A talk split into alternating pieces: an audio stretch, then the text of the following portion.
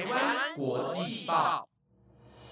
，The Taiwan Times 制作播出，值得您关注的国际新闻节目。Hello，各位听众朋友，大家好，我是子瑜，欢迎收听今天的台湾国际报全新系列节目《国际专题周报》。我们会在每个礼拜日的中午更新这个主题，在了解每日新闻的同时。我们会尝试用更深入、更多面向的角度去延伸国际时事的议题。那也非常欢迎听众用 email 跟我们做联系，告诉我们你想要听到的时事议题和专题类型，又或者是给予我们一些回馈。也希望节目能在未来符合你的期待。今天在开始之前，想跟大家聊聊，不知道大家是不是跟我一样，觉得最近天气一下子就转凉了。下午五点钟是大家下班下课的时间，从什么时候开始，突然一下子天色好早就暗了，有种冬天真的来临的感觉。提醒大家，下周会有寒流来袭，你们的冬衣厚被都拿出来了吗？我自己是早就把最厚的大棉被，趁这几天还有太阳的时候拿出来晒一晒。有没有发现，现在的一年四季好像就剩下冬天与夏天了？或许是地球暖化抽走了我们的春和秋，包含上星期瑞士规模四点五的地震，这些发生在我们生活周遭的细枝末节，可能都是看似与我们无关的气候危机所导致的。在十一月二号的单集中，若晴也曾提到 COP26 的气候峰会。如果想知道整个详细的环境背景及各国表明的态度及现况，就继续听下去吧。年底气候峰会将如镜子般审视人类的排碳作为。今年在十月三十一号于英国苏格兰首府格拉斯哥举行的 COP26，被认为挽救人类可居住的地球最重要也可能最后的气候峰会。会说最后的原因是指，如果我们再没有实质的行动，就只能面对全球暖化带给我们所有环境更进一步的恶化。极寒、极热、森林野火、干旱、狂风、暴雨、洪水等等。可是，在这个气候峰会之前，有几个非常糟糕的事件，一个个相继发生。第一个是因为大疫情，再加上各种因素所形成的能源荒。这个能源荒它造成了一个现象，这是中国为了确保大多数的能源，除了水资源之外，大多数都是进口的。所以中国开始开采自己国内更多的煤炭。中国本来希望二零三零年的时候做到碳达峰。所谓碳达峰，就是不让碳增加，然后既有的碳在二零三零年达到顶峰之后开始下滑。可是今年为了要保住这个预期极冷的冬天，为了确保供暖。在这个情况里，中国走向了原来在两个月前领导人习近平在联合国大会上所宣布的中国要走向的气候目标：二零三零碳达峰，二零六零碳中和，开始违反。违反很大的背景，并不完全是刻意的，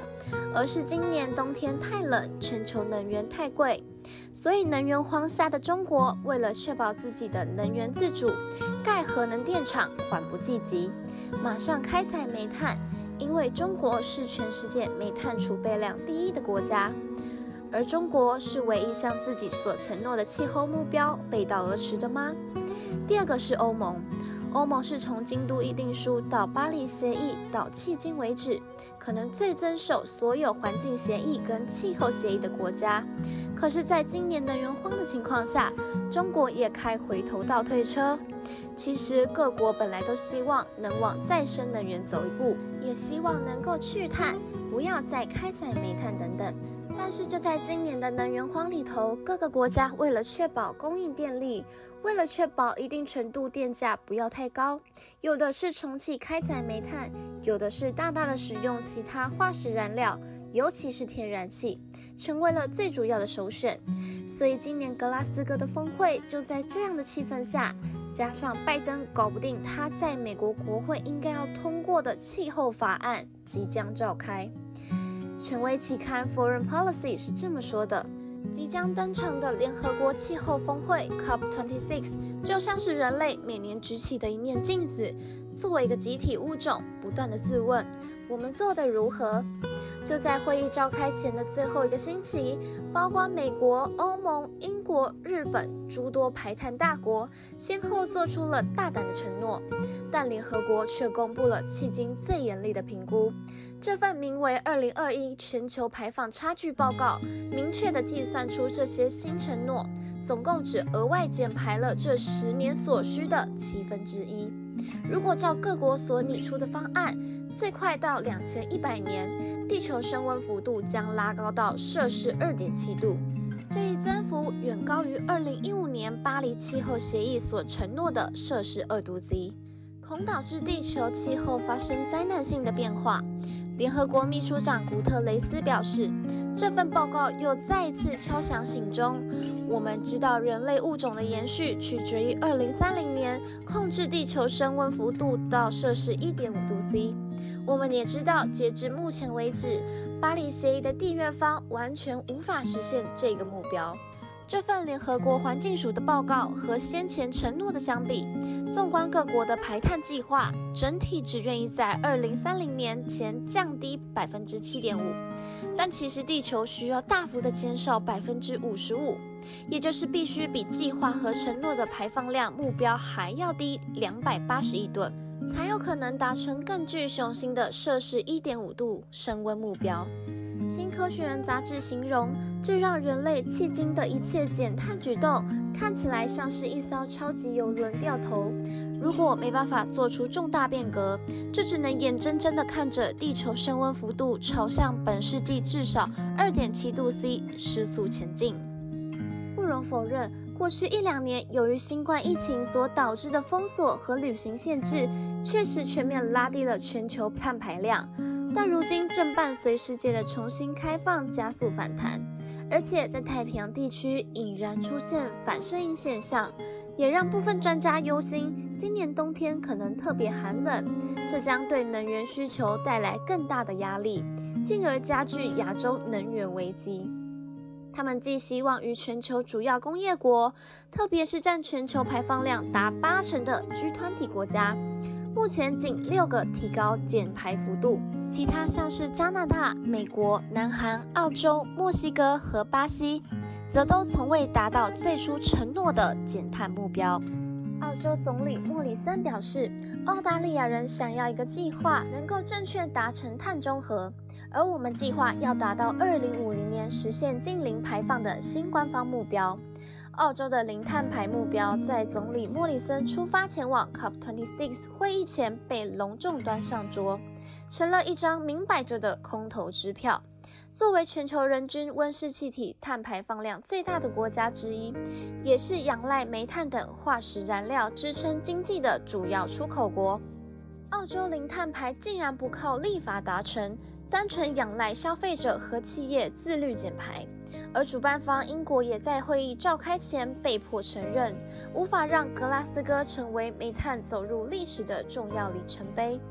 英国也确定无法在十月底达成终止煤炭协议。世界第三大排碳国印度，则是直接拒绝承诺零碳目标。即便印度总理莫迪被视为美国总统拜登之外，和加拿大总理杜鲁多、法国总理马克宏并列为 COP26 最重要的与会元首之一。以色列总理班代特也挂保证，将打击气候变迁视为国安优先事项，保证加快绿能投资。但包括俄罗斯总统普京、中国国家主席习近平及巴西总统波索纳洛的高调缺席，都已注定让 COP26 虽然是号称巴黎峰会以来规模最大的气候峰会，却也是成功难度最高的一场。英国首相强森表示，这次峰会可能会非常非常的艰难，我非常的担心，因为它可能朝向我们不希望的方向发展，可能无法达成我们需要的协议。美国《纽约时报》援引环保人士对强森的批评，称此人多次强调英国不是气候英雄，但一贯夸张的情绪动员，目的只是催促其他国家采取相应的行动。背后是无处不在的虚伪，而这些充满忧心的烟雾，或者是宣传式的温暖话语，并不会延缓地球暖化的速度。COP26 会走向关键性的突破，亦或者是共识的彻底崩坏，取决于富裕国家的决心，尤其是迄今仍充满敌意的美中关系。排碳国关系紧张，无望抗暖化合作。在今年初，拜登总统曾和习近平主席齐聚一堂，共同应对气候变迁的问题。但自此那次之后，言辞就变质了。当拜登的气候特使凯瑞上个月前往中国寻求更多绿色承诺时，他却空手而归。任何合作的希望似乎都已烟消云散。美中两大排碳国本身就各自拥有国内的难。关于美中两国遇到怎样的难题，我在十月十号及十月二十四号的专题各自做了两集内容去详细说明。如果有还没听过的朋友，也欢迎参考前面的内容哦。尽管对抗气候危机一直是拜登二零二零总统大选的主旋律，也是他自今年一月上任以来的关注焦点。但他所推出价值两兆美元的旗舰支出计划，其中包含超过五千亿美元的气候应对措施，未能在他出发欧洲开会前顺利在国会通过，已注定让拜登此行两手空空。至于中国的气候承诺，则是遭遇现实困境。《华尔街日报》分析。虽然今年稍早，中国政府采取了一系列举措减少煤炭的使用，并坚决遏制煤电等高排放项目盲目发展，但近期煤电短缺所导致的地方断电，已将现阶段重点转向确保电力行业的煤炭供应。毕竟，中国能源占比将近六成都是化石燃料，短期内若要实现新的碳中和目标，恐怕必须重建经济结构。否则将导致更多的工厂关闭，严重威胁全球供应链。根据世界气象组织近期发布的一份最新报告，去年二零二零是亚洲有记录以来最热的一年，创纪录高温不止冲击各地的可持续发展，也加剧威胁粮食和饮水。其中，中国损失最大，约两千三百八十亿美元。减排的急切不言可喻，这也是为什么在窘迫的现实环境下，官方近期仍应应实现二零三零碳达峰、二零六零碳中和的政府目标，勾勒出所谓的双碳新蓝图。目标是要让中国在今年内非化石能源发电装机规模及比重首度超越煤电。英国卫报毫不客气地批评，每年年底的气候峰会，各国提出的减排计划总会替人类带来无比兴奋的情绪，但最后发现，所谓的新计划。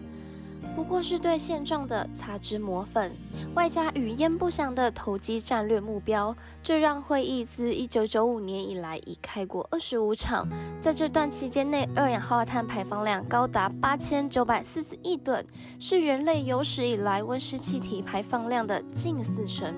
尽管所有人都知道峰会无法改变一切，但仍期待美英法等国元首的登高一呼。让 COP26 至少能为人类照亮扭转暖化的路。听完今天的内容，各位内心有什么想法呢？我自己在制作及播报的过程其实相当沉重。也许我一个渺小的国民无法理解身为国家元首背后的利益衡量，但我认为跟我们将要面临的气候灾难所导致的费用相比，各个国家元首都在谈论着为达标付出的费用及代价，真的微不足道。虽然我们进入碳净化合物文明有好长一段时间了，就像我们有段时间处在蒸汽机文明时代一样，没有理由不能进行重大改变。难道真的要等发生无法挽回的极端灾难时，再来想尽一切办法复原吗？那些森林大火、水患洪灾造成的损失，真的就比牺牲一些自身利益来得小吗？更何况，在所有方方面面的利益考量中，只有气候环境是不可逆的。在节目的最后，我也暗自下决心，希望听到的人也能呼吁身旁的朋友，从小地方做起，要尽我们最大的所能，保护全人类生居的地球。欢迎来台湾国际报的 Instagram 底下留言，跟大家分享你的减碳方式。我是资云，我们下周再见。